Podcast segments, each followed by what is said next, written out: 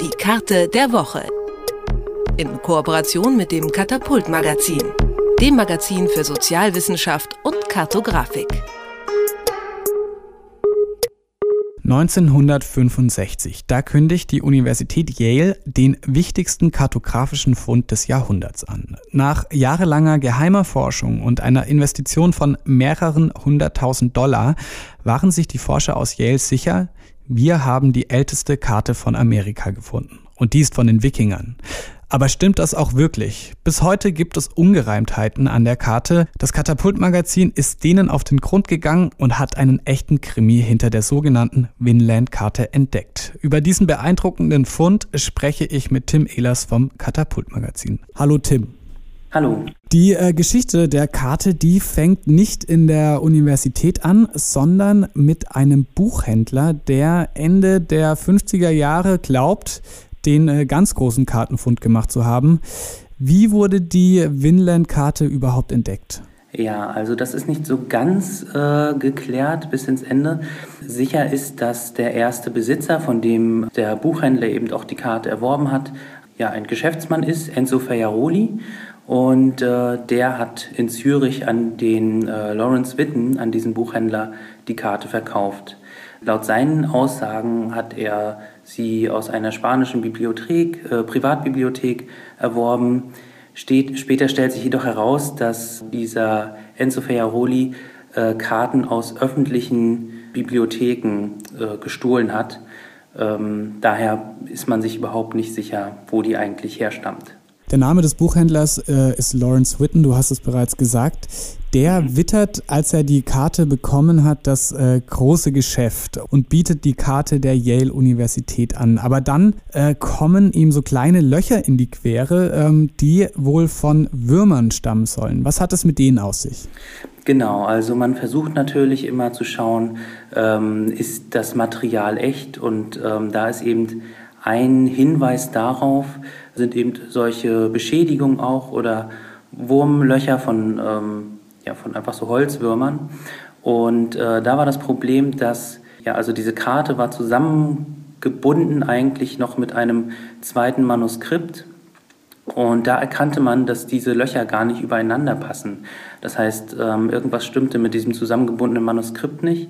Und das fand eben der Leiter der Kartenabteilung der Universität Yale heraus und war dementsprechend skeptisch und ähm, hielt die Karte nicht für echt und wollte sie auch nicht kaufen deshalb. Also die Universität Yale hat die Karte dann erstmal nicht genommen wegen der Löcher. Ähm, was gab denn dann aber schlussendlich den Ausschlag, dass die Forscher in Yale äh, die Karte doch für echt gehalten haben? Also die Löcher waren nun, äh, wie gesagt, erstmal ein Grund, sie nicht zu kaufen. Später waren sie aber wiederum genau der Grund, warum sie sie dann doch nahmen. Und zwar war es, es, kam der Zufall so, dass sie eine zweite Karte oder beziehungsweise ein zweites Manuskript erwarben oder ein weiteres Manuskript erwarben äh, von einem anderen Händler und der äh, Thomas Marston, also der Leiter der Kartenabteilung der Yale-Universität, der gab aus Zeitmangel, weil er keine Zeit hatte, eben äh, die Untersuchung selbst zu machen, dem Buchhändler Witten diese Neuerwerbung, um dass dieser, dass dieser die, äh, dieses Manuskript untersucht. Und er erkannte jetzt, okay, da sind auch diese Wurmlöcher drin. Ich mache mir mal den Spaß und lege das mal übereinander. Und dann hat er herausgefunden, dass zwischen Winland Map und diesen Aufzeichnungen dieses neue Manuskript perfekt reinpasst und auf einmal stimmen die, diese äh, Wurmfraßlöcher wieder äh, komplett überein. Also das heißt, alle also dieses neue, neu zusammengebundene Manuskript ähm, ist wieder stimmig, was das angeht. Bis heute dauern die Untersuchungen zu der Karte aber an und äh, inzwischen ist man äh, sich da nicht mehr ganz so sicher, äh, ob die Karte tatsächlich echt ist. Was ist denn heute die verbreitete wissenschaftliche Meinung zu der Karte? Also als die Karte dann äh, Mitte der 60er veröffentlicht wurde, war das natürlich eine Riesensensation. Und dementsprechend kritisch war man auch mit der Karte.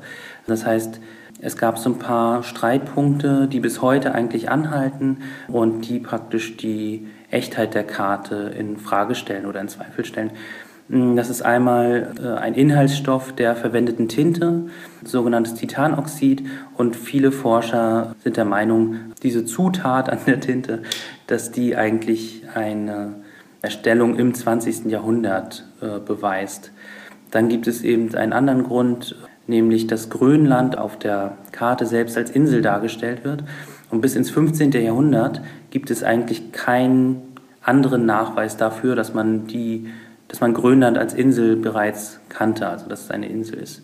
Dann gibt es Ausdrücke in der äh, Legende, die eben neben der Karte steht, die auch dafür spricht, dass es eigentlich eher auf ein späteres Datum ja, eingeschätzt werden könnte.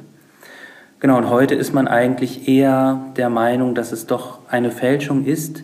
Ähm, dafür spricht erstens mal ja die Ausweisung der Universität Yale selbst, also die, die diese Karte ausstellt, ähm, sie aber offiziell äh, ins 20. Jahrhundert datiert. Und gab es 2013, also jetzt noch gar nicht so lange her, ähm, hat man herausgefunden oder hat jemand herausgefunden mit einer einfachen Google-Suchanfrage, dass diese Manuskripte, die praktisch zusammen mit der Vinland Map zusammenpassen, dass die bereits 1892 schon mal ausgestellt wurden.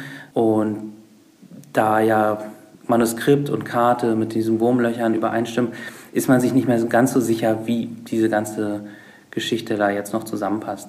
Also die, ich glaube, die Größe, also die breite Masse der Wissenschaftler gehen eigentlich heute davon aus, dass es eine Fälschung ist.